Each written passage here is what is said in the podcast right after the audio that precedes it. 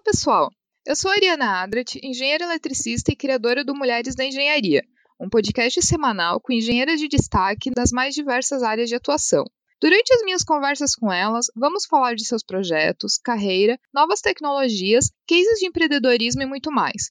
Eu tenho certeza que vou aprender em cada episódio e espero que você também. E para saber um pouco mais sobre Mulheres da Engenharia, só acessar o nosso site www.mulheresdaengenharia.com ou seguir a minha página pessoal no LinkedIn ou no Instagram, onde vou sempre compartilhar as novidades. E a minha convidada para esse episódio é a Silvana Torres. Há 20 anos, ela resolveu mudar de área e empreender, e fundou a Markup, agência de live marketing que é pioneira em campanhas de incentivo e soluções de premiação no Brasil. E a Markup hoje é referência no mercado e a Silvana está na lista das 20 mulheres mais influentes do mercado promo brasileiro, que é publicada anualmente no Anuário de Live Marketing. Eu tenho certeza que vou aprender muito com a nossa conversa e espero que você também.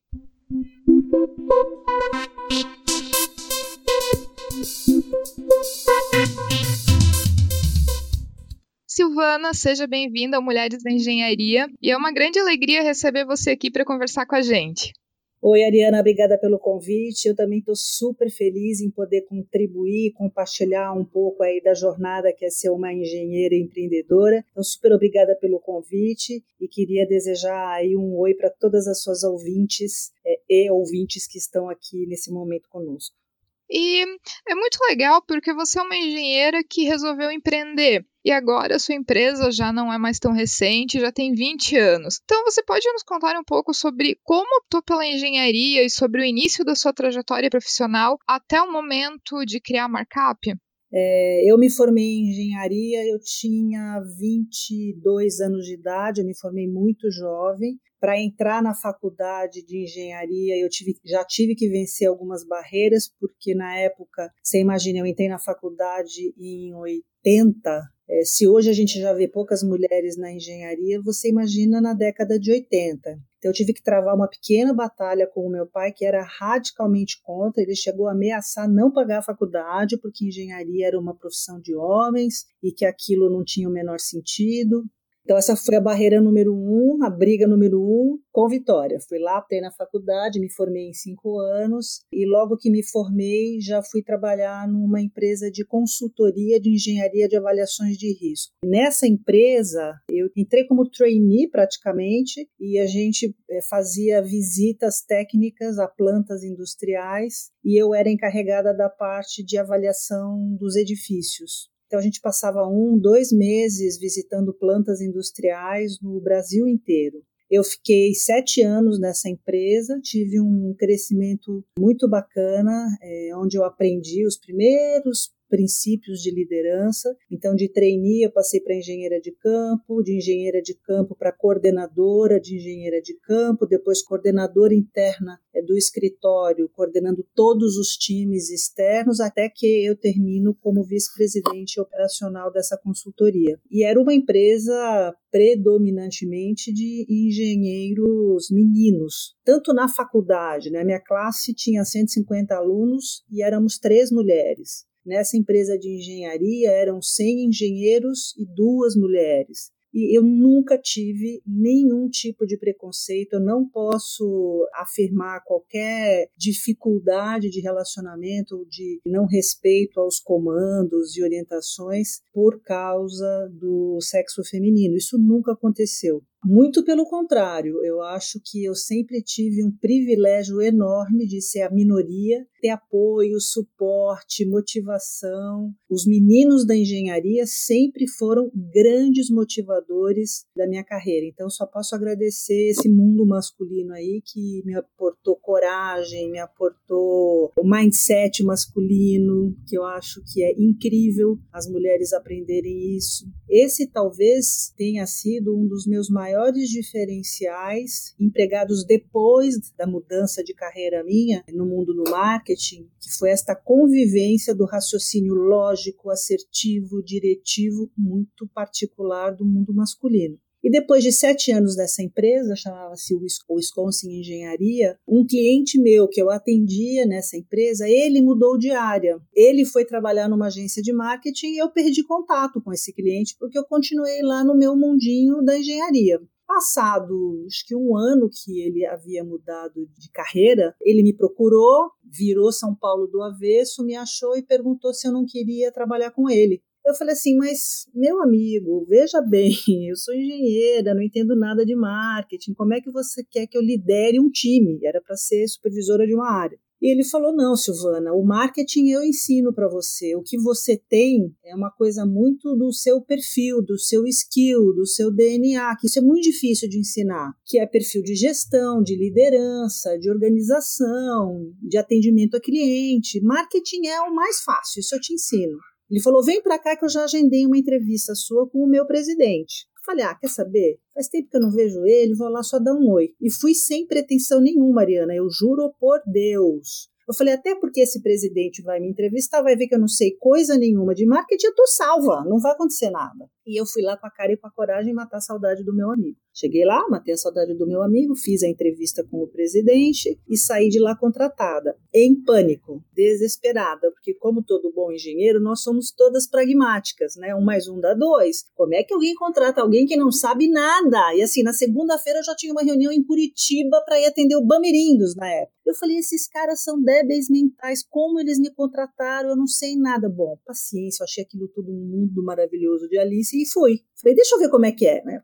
Sou muito curiosa. E aí fui, fiquei nessa empresa, uma multinacional do Grupo Accor, uma agência de marketing, e foi a, a minha grande e primeira escola é, da transição da engenharia para o marketing. E acreditem, nós somos bichos muito diferentes dos marqueteiros. Acho que a gente tem skills e vantagens na, na formação da nossa carreira, e não é à toa que a gente vê tantos engenheiros colocados em tantos outros segmentos do mercado, né? Não é só no marketing marketing e hoje já vejo muitos marqueteiros que vieram da engenharia. Eu talvez tenha sido precursora, mas esse caminho também já foi descoberto pelos engenheiros, principalmente na área promocional, onde logística, trade marketing, que, que envolve muita coordenação de times e capacidades de entrega, tem muito raciocínio lógico que o marqueteiro clássico que cuida de branding, de marcas e campanhas publicitárias, ele não consegue fazer. Então, chego eu lá numa agência de marketing, sabia absolutamente nada sobre sobre o tema e ganho uma equipe de 20 pessoas para coordenar. Aí sim, um mundo muito mais misturado,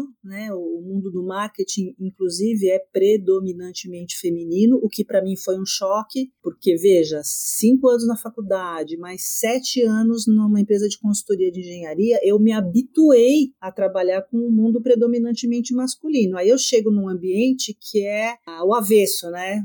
E fala falando de maquiagem e falando de roupa. Eu falava, gente do céu, que, que, que frugal, né? Que coisa mais superficial. Essas conversas não existem no mundo masculino. Imagina você numa planta de fábrica visitando a Alumar em São Luís do Maranhão falando de bolsa. Não existe. E aí eu comecei a achar aquele mundo muito divertido, leve, se trabalha muito, mas com uma leveza completamente diferente do mundo da engenharia, que é mais mais sisudo, mais sério, mais formal. Eu nunca vou esquecer, Ariana, a primeira carta, porque não tinha e-mail, né? Eu tô falando de 1991, foi o meu primeiro ano nessa multinacional de marketing. O que seria um e-mail hoje, vai eu mandando para um cliente. Eu pedi para o meu diretor revisar, porque era o meu primeiro texto para um cliente. Eu, não, eu queria ver se eu não tinha nenhuma bobagem escrita lá. Ele começou a rir, mas ele ria, mas ele ria. Falei, cara, o que, que eu escrevi de errado? Ele falou, Silvana, você parece que está mandando uma carta para o presidente da República. Que horror! Para que essa formalidade? Eu falei, uai, não é assim que escreve? Porque era assim que o engenheiro escrevia. Ele falou, não. Aí ele falou, ó, eu vou escrever a mes o mesmo conteúdo,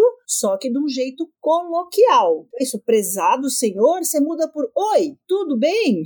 Eu falei, nossa. Então, assim, foram algumas quebras de paradigma de mudança de planeta. E sem perder a essência do engenheiro, que eu acho que a gente tem coisas incríveis no nosso repertório, na nossa bagagem, nos nossos dogmas de carreira e profissão. Por exemplo, o engenheiro é um cidadão, seja menino ou menina, por crença, comprometido, cumpre prazo e cronograma. Você vai ver raras exceções de gente ru na engenharia, porque não ele não vai para engenharia, vai para outra área, ele vai fazer humanas, vai fazer um troço mais suave. Agora na engenharia, cara, você tem obra, você tem cronograma, você tem prazo, é, você tem cliente, você tem multas envolvidas. Então, o papo é sério, não é uma brincadeira. E quando eu mudei para o marketing, eu senti uma. É quase que. Hum, me sentindo de férias. E eu estou trabalhando e ganhando três vezes mais do que eu ganhava como engenheira. Que injustiça! Uma loucura de sentimentos. Porque eu falava assim para os meus coleguinhas marqueteiros: falei, você sabe o que acontece com um engenheiro se ele faz um cálculo errado de uma ponte? A ponte cai e mata um monte de cidadão. Vocês têm noção das consequências? Aqui não, vocês fazem uma campanha, a campanha não deu certo, o que, que acontece? Não vendeu o produto e a vida segue. O máximo que vai acontecer é você perder o cliente, mas você põe outro na semana seguinte. Então, isso para mim foi um grande choque. Passados cinco anos nessa empresa, eu também fui tendo crescimento de liderança bacana. Então, eu comecei como supervisora de uma área e terminei como gerente das contas corporates da agência, que eram as contas mais importantes de faturamento, a ponto que eu comecei a ter uma sensação de que as coisas não estavam corretas. Existia uma série de processos e produtos, etc., que eu podia fazer melhor e eu não conseguia implantar essas novas ideias por ser multinacional, por ter uma escala de hierarquia que tinha que chegar até a França para ser aprovado. E eu me lembro como se fosse ontem a minha gerente falando: Silvana, aqui é uma multinacional. Você paga para executar um plano de negócio. Você não precisa ter ideias, você não precisa inovar. Isso não é uma responsabilidade sua. Falei, cara, eu não estou ouvindo isso. Eu não estou ouvindo isso. Isso foi numa virada de ano de 93 para 94 quatro, mais ou menos. Eu falei, quer saber se o preço que eu tenho que pagar para eu testar as minhas ideias, para eu testar se o meu pensamento estratégico tem coerência ou não, se o preço é abrir a minha agência, ai, respirei fundão, pedi demissão, fiz um projeto de viabilidade de uma nova agência no mercado, bati na porta de um empresário que era considerado na época o pai da propaganda, o Alex Pericinoto. É, ele é uma lenda até hoje, é vivo, já está velhinho, mas na época ele era o que vai, o Nizango Anais, o Washington Liveto, são nomes que representam hoje, e era ele e só ele, ele era o papa da propaganda. E aí eu bati na porta desse cidadão falando, senhor Alex Pedicinoto, eu quero apresentar um projeto aqui, o cara super inovador, open mind, me recebeu. Eu apresentei o projeto, mostrei, no... aí é o engenheiro gritando dentro da alma, né? Viabilidade econômica, mercado, concorrência, possibilidade de aberturas, clientes, prospecções, retorno, investimento, completinho o business plan. Isso foi em março de 94 e em agosto de 94 a markup estava aberta, aonde o Alex Pericinoto através da BBDO, que é a holding de comunicação que ele era sócio, era sócio da minha empresa, ele era o sócio investidor e eu era sócia do trabalho. Ficamos juntos por três anos e nesses três anos o nosso business plan bateu todas as metas no primeiro ano e eu de fato fiz um business plan conservador porque era a primeira agência a concorrer a que existia no mercado, tudo era muito intuitivo, não tinha internet para fazer uma pesquisinha no Google, era muito suor e lágrima. Então, as minhas projeções foram muito conservadoras e no primeiro ano a gente já devolveu todo o investimento para o acionista investidor. No terceiro ano, esse acionista investidor saiu da markup porque nós tínhamos um conflito de contas, eles tinham a conta mundial da Volkswagen e a markup, nesses três anos, tinha a Ford como 50% do faturamento da casa. Na época, Ford e Volkswagen eram arqui-inimigos e isso ia dar um, um conflito de interesses na holding. Aí a BBDO saiu fora da sociedade e eu continuei desde então, isso foi em 1994, faz 24 anos exatamente, nesse mês de abril que a markup completou o aniversário. Hoje eu tenho mais quilômetro rodado no marketing do que tive na engenharia. Eu abandonei a engenharia, mas a engenharia não me abandonou. Isso é uma coisa é, irritantemente do DNA da pessoa. O engenheiro nasce. Ó, vou te contar uma outra história. Estávamos eu e meu marido num workshop para CEOs, e no caso eu era a CEO e o marido era convidado, também um caso raro na plateia, porque eles eram os CEOs e as esposas eram as acompanhantes, e tinha lá uma empresa de consultoria em recursos humanos mundial falando sobre o perfil estatístico dos presidentes das multinacionais. Ah, 80% tem mais de 50 anos, é, 90% são homens, é, 75% são engenheiros e blá blá blá. E vira o meu marido e brinca assim: ah, então basta fazer engenharia que você vira presidente de uma grande corporação. Eu falei: desculpa, amor. É, quem fez engenharia ou quem optou por engenharia é porque já tem um mindset voltado para decisão, equação de problema, assertividade da pessoa. Nasce assim e escolhe engenharia. Você não vai pegar um psicólogo que pensa em gente, relações humanas, que tem uma baita dificuldade em decidir, por exemplo, cortar 10% da folha para atingir o budget do ano. Esse cara não vai virar presidente. Aí todo mundo em volta ouviu e morreu de rir, porque é isso, o engenheiro faz engenharia porque ele já é assim, ele só vai buscar uma formação, né? Então, assim, eu acho que essa coisa do engenheiro, você nasce meio com o skill, sabe, Ariana? O resto, você pode ir para onde você quiser, essa engenharia não te abandona. Mas a markup, ela foi, de certa forma, inovadora no marketing, né? E ela trouxe alguns conceitos de marketing que,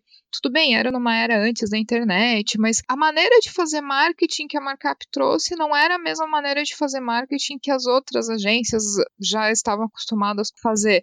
Então, o que, que a Markup trouxe de novo e até falando de brand experience, live marketing, vários termos que, que não eram comuns né, né, não eram como não existiam na época, né? A gente, em 1994, tinha um propósito que era fazer a diferença na vida das pessoas, fazer com que os participantes das campanhas que a gente porventura viesse a fazer, e eu já conto um pouquinho que tipo de campanhas são essas, que a gente tocasse a alma delas, que elas realmente tivessem uma experiência que fosse única, que fosse de verdade, que fosse sincera. E isso a gente conseguia fazer através de campanhas motivacionais. Então você pega, por exemplo, marcas que têm muita concorrência no ponto de venda. Você pega, por exemplo, Electrolux versus Whirlpool ou você pega Apple versus Samsung, ou você pega marcas de montadoras de carro, ou você pega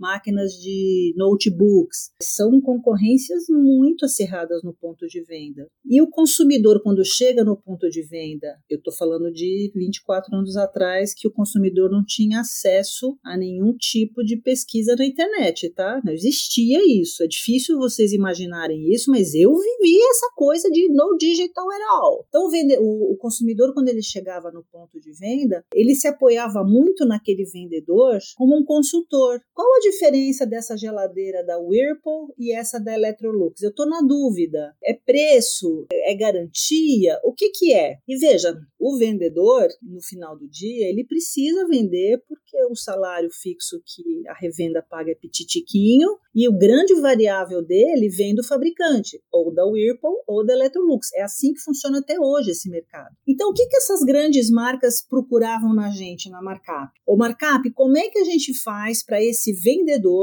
porque a grana que eu pago e a Electrolux paga é a mesma grana, é muito parecido. Como é que a gente cria alguma situação para fazer esse vendedor se apaixonar por nós, se apaixonar pela nossa marca e ele vender isso paixão, com emoção, com o coração, porque ele acredita na marca. E aí a gente começou a desenvolver projetos para engajar, motivar, envolver este vendedor para ele ser apaixonado pela marca. E aí existem milhões de procedimentos, de ferramental, de técnica para fazer isso acontecer. Muito mais fácil hoje do que era 24 anos atrás. Há 24 anos atrás, tudo era físico. Então, a cartinha que eu tinha que mandar para ele de boas-vindas no programa era papel correio. O brinde que eu punha junto para dar boas-vindas era custo de físico de correio. Aí eu tinha que mandar o ranking para ele de quantos pontos ele estava fazendo naquela campanha. Às vezes a logística ficava mais cara que o programa em si. Esses princípios são muito parecidos com o que se faz hoje, só que com ferramental e possibilidade de comunicação, entrega de prêmios, etc., a outro custo, outra velocidade e outra abrangência. Muitas campanhas a gente tirava partes de regiões do Brasil da campanha porque a logística inviabilizava o projeto. Hoje não, hoje não existe isso. Vai do Amapá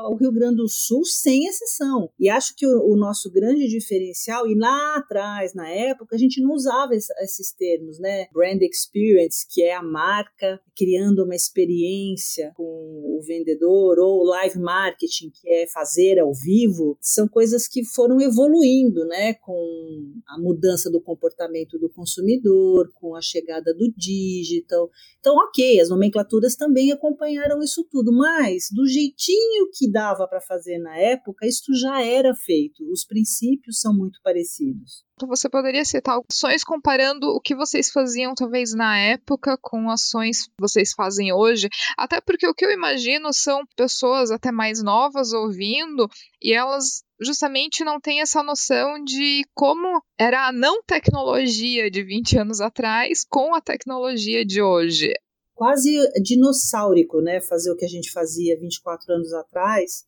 e o que se faz hoje. A gente dá risada, fala, cara, vocês estão aí reclamando, vocês não têm noção do que foi fazer isso há 24 anos atrás. Vou pegar um, um exemplo de uma campanha que a gente fez em 97 para Fio. A gente fez uma campanha, as principais revendas que participavam desse programa, eu estou falando de Ponto Frio, Casas Bahia, G. Aronson, que nem existe mais, e outras tantas, e a gente fez uma campanha para todos os vendedores dessas revendas para fazer com que eles se engajassem na marca Filco, para oferecer Filco como primeira opção de videocassete, aparelho de som, é, televisão, essas coisas que se compravam há 24 anos atrás. E como é que a gente fazia uma campanha dessa? Então, primeiro a gente mandava o regulamento para 10 mil participantes. 10 mil regulamentos impressos, postos no correio. Aí o regulamento era as condições para você participar da campanha, conhecer as regras, quais são os prêmios, tudo ali explicadinho como é que ia acontecer. Um manualzinho bem didático, bonito, colorido, feliz, alegre, envolvente e motivante. Aí depois de um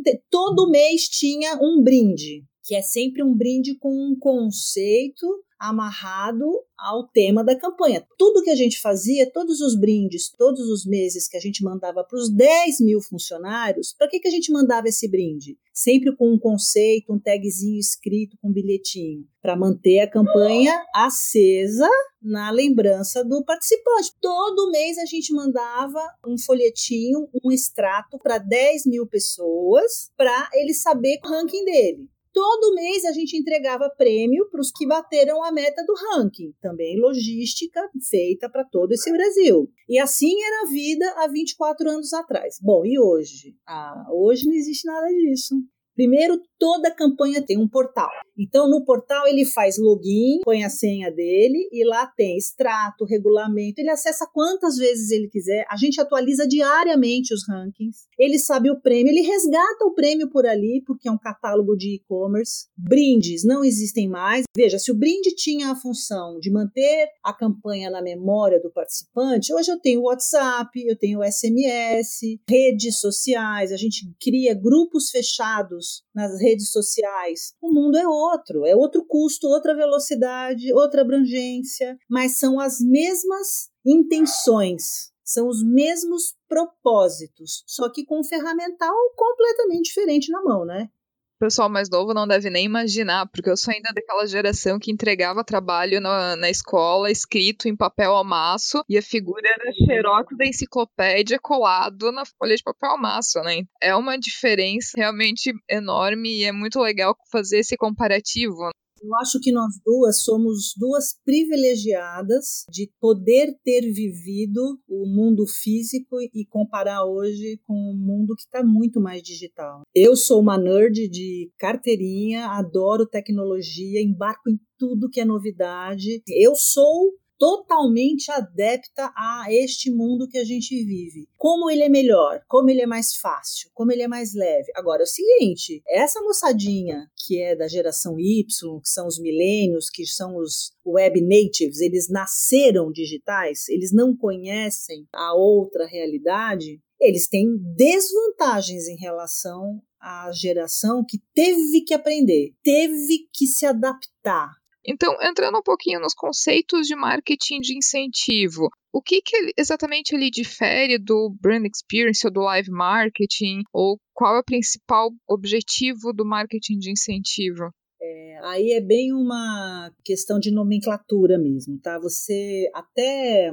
quatro, cinco anos atrás, a AMPRO, que é a Associação de Marketing Promocional, é a entidade que regulamenta todo o setor de marketing promocional, fez uma pesquisa com o mercado e essa pesquisa trouxe que a terminologia marketing promocional não traduzia fidedignamente por causa das mudanças, da evolução, de comportamento, de ferramental, não era mais fidedigna ao que ela agregava no mercado e suas marcas. Mudou-se a nomenclatura de marketing promocional para live marketing. Live marketing tem várias disciplinas embaixo. Eventos, por exemplo, é uma disciplina de live marketing, campanhas promocionais para consumidor final. Ah, leve três e pague dois, ou na compra de não sei o que lá você leva mais um. Todas essas campanhas de, de promoção de ponto de venda também é live marketing. Campanha de incentivo é live marketing. Marketing direto é live marketing. Digital é live marketing.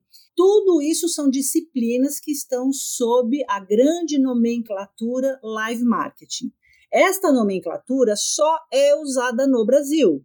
Fora do Brasil, se você for, por exemplo, para os Estados Unidos, eles não sabem o que é live marketing. Ah, mas eles sabem o que é brand experience. Então vamos, vamos chamar que um é uma nomenclatura mundial, qualquer lugar do mundo sabe o que é brand experience. E no Brasil especificamente, a terminologia que a gente vem utilizando e faz muito pouquinho tempo, tem 4, 5 anos, são as agências do live marketing. Então a Markup é uma agência do live marketing porque ela tem duas das suas disciplinas, que são campanhas de incentivo e eventos, que estão dentro da categoria do live marketing ou do brand experience. O marketing de incentivo, ele é uma ferramenta não muito conhecida, principalmente utilizado pelas multinacionais que possuem essa cultura nas suas matrizes. O que, que é o princípio do marketing de incentivo? Você tem que ter um público-alvo muito claro. 90% desse público-alvo normalmente são equipes de força de vendas,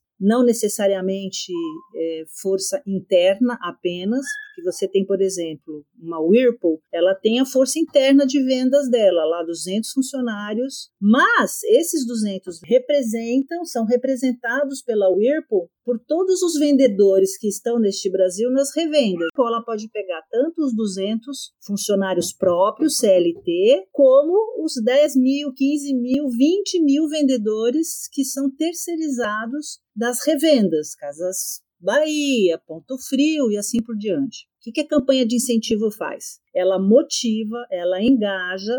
Então, o que, que acontece? Você engajou, você comunicou, é, você colocou uma meta, um vendedor. Pode ser por superação, pode ser vendeu, ganhou, pode ser por ranking, pode ser quali, pode ser por cotas. Então existem lá e nenhuma precisa ser pura. Você pode misturar, por exemplo, bateu, levou no mês a mês e os melhores no final do período da campanha por ranking, os X melhores. E aí você tem que divulgar muito. Divulgação e transparência e clareza é fundamental para o sucesso de uma campanha dessa. E você reconhece, e você paga o prêmio, você divulga que pagou o prêmio, você pega depoimento dos vendedores que bateram a meta para engajar os que não bateram a meta, oferecer o prêmio prêmio correto para o perfil do público. É, isso é um erro clássico, clássico, é o mais frequente, é o mais comum, é o que eu mais enjoo, enjoei de ver nesses 24 anos. Ou o prêmio está superdimensionado, exemplo clássico, uma viagem para o Clube Med Taparica para frentista de poço de gasolina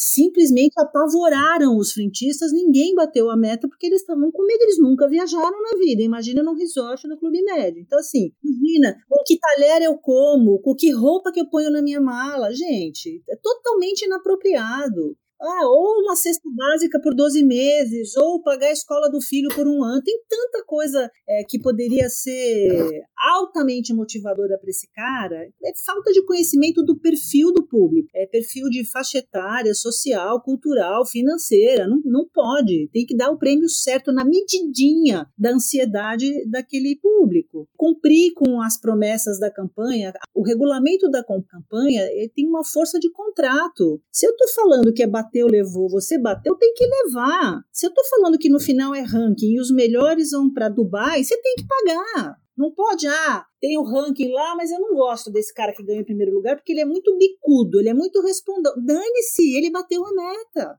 Então, assim, a campanha tem algumas premissas que é regulamento claro, regras claras, metas factíveis. Se você bota uma meta que na largada o cidadão lê e fala isso aqui é impossível, ele não sai do lugar. Mas tem que ser difícil. Então, como é que calibra isso? Você tem ao engenheiro falando, você tem que pegar histórico de períodos anteriores, analisar a performance. Não é assim, ah, bota o dedo para cima e fala, ah, vamos pedir 20% aqui de superação de meta. Não é assim. Você tem que fazer uma curva ABC. Por isso que eu acho que o meu DNA de engenheiro achou nesse oásis de matemática, de número, de conta, fome com vontade de comer, né? Porque aí você chama lá os criativos brilhantes, fala, agora deixa isso aqui lindo, ó. Mas a meta é essa, o prazo é esse, o prêmio. É lógico, é muita lógica. Então, uma campanha de incentivo é a cara da engenharia.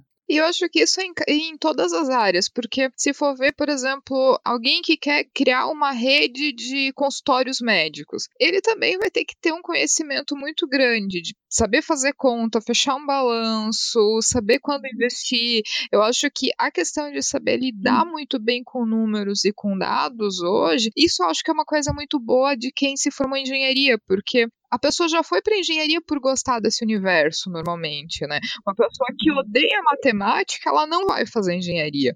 Hoje, cada vez mais, tu pode estar tá em uma área que tu pensa, não, eu não preciso de matemática. Não, precisa sim e precisa muito, né? Você sabe, você falando isso, Ariana, tem um, a rede empreendedoras de mulheres, elas têm um diagnóstico lá de a grande maioria dos, dos empreendimentos, empreendedores e startups são encabeçadas por mulheres. Se arriscam mais, pensam mais na família e ousam mais no empreendedorismo. Sabe o que, que todas elas vão buscar de coach? Todas elas vão buscar de ajuda, de orientação? Números. Eu não sei lidar com isso, eu não sei fazer uma planilha, eu não sei calcular custo, eu não sei fazer rentabilidade. Caixa, que é, um, é uma coisa que eu sempre vejo que é um grande problema de empresa que está começando, é tu saber fazer a tua entrada e saída de dinheiro, porque tem muita empresa que morre simplesmente por fluxo de caixa, né? Agora, eu não sei em que momento da fase da humanidade puseram na cabeça de mulheres que mulheres não sabem matemática. Esse discurso, eh, a minha empresa, por todas as razões que a gente já conversou, de empoderamento feminino, de capacitação feminina, etc., eu pratico o que eu falo, é o walk the talk. 70% da minha mão de obra é feminina, o meu quadro de liderança é 80% feminino, e esse discursinho do, ai, mas eu não sei lidar com número, ai, eu não sei fazer com planilha, falei assim, olha, então você está trabalhando na empresa errada, porque quem mexe com campanha de incentivo tem que saber fazer cronograma, tem que saber fazer planilha de rentabilidade do cliente. Então é o seguinte, você quer aprender ou não quer? E eu não tenho problema em ensinar. A gente tem mestres dentro da empresa. Eu tenho uma área de CRM lá com um monte de nerd para fazer conta e planilha. Eu falo, ó, a gente tem aula aqui dentro. E aprendem e se sentem empoderadas porque alguém botou na cabeça que mulher não sabe. Eu lembro quando eu fui contar para papaizinho que eu queria fazer engenharia, ele falou: Mas por que você quer fazer engenharia? Eu falei: Porque eu amo matemática. E não vou fazer faculdade de matemática porque eu não vou ser professora. E no Brasil não tem grana para pesquisador. Então eu vou fazer alguma coisa que usa a matemática como ferramenta para desenvolver. Mas, Silvana, matemática é coisa de menino. Eu falei, mas está escrito aonde, cristão, que eu não posso gostar de matemática? E isso é uma coisa que está enraigada no inconsciente feminino, as mulheres têm que parar de falar que não gostam ou não sabem matemática. Isso dá um desnível intelectual, isso dá desnível de gestão, isso dá desnível de poder de negociação. Não pode falar que não gosta de matemática, vai aprender. Tu consegue ensinar até matemática. Eu acho que o mais complicado é mudar o mindset cultural de que a mulher pode aprender isso. Então, e principalmente para as novas meninas, é fazer com que as crianças já elas saibam que ir para engenharia, ir para o TI é uma possibilidade real para elas, né? Não uma coisa que não é coisa de menina. Não, eu acho que engenharia é sim coisa de menina. Mas, Silvana, e conta pra gente, eu acho que uma coisa que é muito legal é que eu vejo, eu, eu sou funcionária de empresa privada, mas eu vejo que existe muitos profissionais nas empresas que eles têm muita vontade de empreender. Tu já teve na parte de trabalhar como empregada e de trabalhar como CEO. O que, que teve de maior desafio como empresária e você empreenderia novamente? Nossa, que pergunta difícil.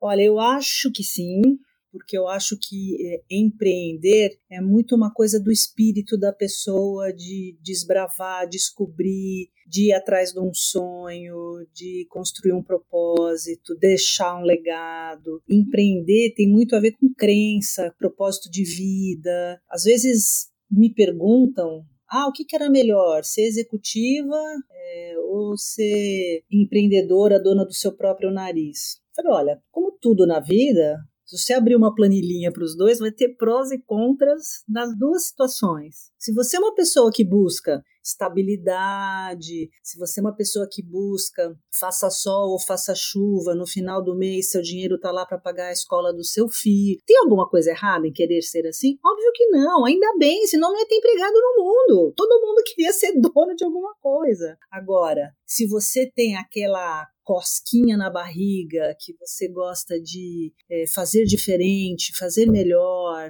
não ter que pedir autorização para implantar uma ideia sua e testar e ter coragem de dar certo, e se der errado, levanta, vai lá e faz de novo. Aí você tem o espírito. Eu acho que o empreendedor, ele tem o espírito do empreendedor. Agora, empreender e ser um bom CEO são coisas diferentes. Isso eu também canso de falar. O que é o empreendedor? O empreendedor é o cara que tem uma puta de uma ideia, Pode ser simples, não precisa ser o iPhone. Pode ser bem simples a ideia dele. Essa ideia é ímpar, é inédita, é um jeito diferente de fazer alguma coisa, é viável, é possível, tem demanda, tem cliente, ele lança o troço e o troço dá certo. Só que o troço cresce o troço precisa de gestão, de fluxo de caixa, de contratação, de lei, de taxa, de imposto, é, de gestão de custo. Aí, meu amor do céu, quanto negócio incrível. Aí outras estatísticas também. Toda startup até o terceiro ano, 70% vai embora, morre, some, desaparece, porque o empreendedor não necessariamente é um bom gestor. E muitas vezes ele também não quer dar o braço a torcer de admitir isso, né? Porque ele tá tão às vezes apegado àquela ideia de que a empresa é dele, de que ele que fez, que criou o negócio, e ele não vai atrás de procurar outros profissionais. Isso eu acho que mulher tem uma facilidade maior até de pedir ajuda. É, normalmente, o motivo do insucesso é, é, por incapacidade de percepção, inclusive, de que ele precisa de alguém para ajudar. Não é teimosia ou nariz. Se fosse orgulho, acho que era menos ruim, que pelo menos o empreendedor sabe que não é bom naquilo e precisa de alguém, só não quer dar o bracinho a torcer. Pior, ele nem sabe que ele não sabe fazer gestão. E esse é o grande drama, né? Porque normalmente o empreendedor é uma pessoa simples, que teve uma ideia, juntou todo o dinheirinho dele lá, do fundo de garantia, das reservas, lá, lá, lá, e ele vai abrir um pet shop. Ou ele vai abrir uma lojinha na 25 de março, sei lá, coisa simples. É, é, é isso que movimenta o Brasil. 70% é microempresário. É esse povo que dá emprego para todo mundo. Só que existe aí deficiência de formação, ele não vai atrás de um Sebrae, ele não vai atrás de um curso de capacitação, ele não faz business plan, ele nem sabe o que, que é isso, ele não faz um planejamento de curto, médio e longo prazo. Então ele vende é, o banho do cachorrinho na hora do almoço para comprar a janta dele em casa à noite. Mistura o dinheiro da empresa com a pessoa física. Isso é o mais comum que a gente. E, e é uma judiação, Ariana, porque normalmente tem uma ideia boa, tem uma boa intenção por detrás, tem propósito, tem tudo, só não tem capacidade de gestão, não é fácil ser empresário. Então, quando eu comparo a minha vida de executiva, eu tirava muito mais férias, eu dormia muito melhor, a minha vida era mais regrada, eu tinha mais rotina. E ó, eu era uma executiva workaholic, pessoa comprometida, só largava o osso quando o osso estava ruído. Então, assim, eu era uma profissional muito bem reconhecida, ganhava prêmio, ganhava viagem. Então, assim, eu estava numa zona de conforto muito bacaninha. Diferente de algumas situações que o empreendedor vira empreendedor, ou porque ele perdeu o emprego, ou porque ele está muito tempo desempregado e não consegue nada. Tem muito disso no Brasil. Né? O cara tem lá umas economias, ele fez 50 anos, foi demitido da multinacional porque ficou velho, aí ele pega essa graninha que ele juntou 30 anos na vida dele e vai montar o pet shop, entendeu? Eu fiz empreendedorismo estando empregada, não tinha um puto no bolso, não tinha nada, reserva nenhuma, grana nenhuma. Eu falei, gente, como é que eu vou montar uma empresa sem dinheiro? Eu só sei trabalhar, eu não sei fazer outra coisa. Aí, engenheiro, né? Você começa a pensar, fala, bom, vou ter que arrumar dinheiro, não vou para banco porque eu não sou louca, porque depois eu não pago o banco. Eu tenho que arrumar um investidor que acredite nesse negócio tanto quanto eu. Aí você vai construindo um racional para achar o tal do dinheiro que precisa para abrir o um negócio. Apesar de que eu acho que o investidor, ele não vai investir necessariamente no negócio. Ele tende a investir na pessoa, porque ele vai ver o teu business plan, ele vai ver todo o planejamento o investimento dele vai ser na pessoa, vai ser no empreendedor. O negócio, ele acaba sendo, acho que, o segundo ponto. Acerte. É o brilho no olho, é a paixão com que você fala sobre o negócio, é o quanto você acredita naquele negócio, o quanto que você está pondo de sua pele nesse negócio. É isso que ele está vendo no dia da reunião do vou dar dinheiro para você ou não. É, mas a eloquência, a paixão, o conhecimento, é, a certeza e a segurança é no teu discurso, é no teu diálogo, é no teu brilho dos olhos, é na tua empolgação. É nisso que o empreendedor financeiro ou investidor vai pôr o dinheiro dele. Então, o meu caso foi diferente porque eu estava numa zona de conforto bem bacana, executiva, multinacional, ganhando bem, tudo certinho, mas eu tinha uma causa, eu queria fazer diferente. Eu tinha um propósito, eu queria montar um troço porque eu não acreditava mais naquele que eu estava. E eu tentei lá, hein? Eu tentei mudar o que eu acreditava onde eu estava. Eu falei, então tá bom, então vamos lá, vamos empreender. Para você ter uma ideia, Ariana, o meu primeiro ano inteirinho como empreendedora, a minha remuneração anual foi a metade do que eu ganhava como meu último salário anual como executiva. Então você vê que não é por grana que você faz uma loucura dessa? Então tem ano que eu tô rica, tem ano que eu tô pobre, tem ano que eu tô mais ou menos. E assim é a vida do empreendedor.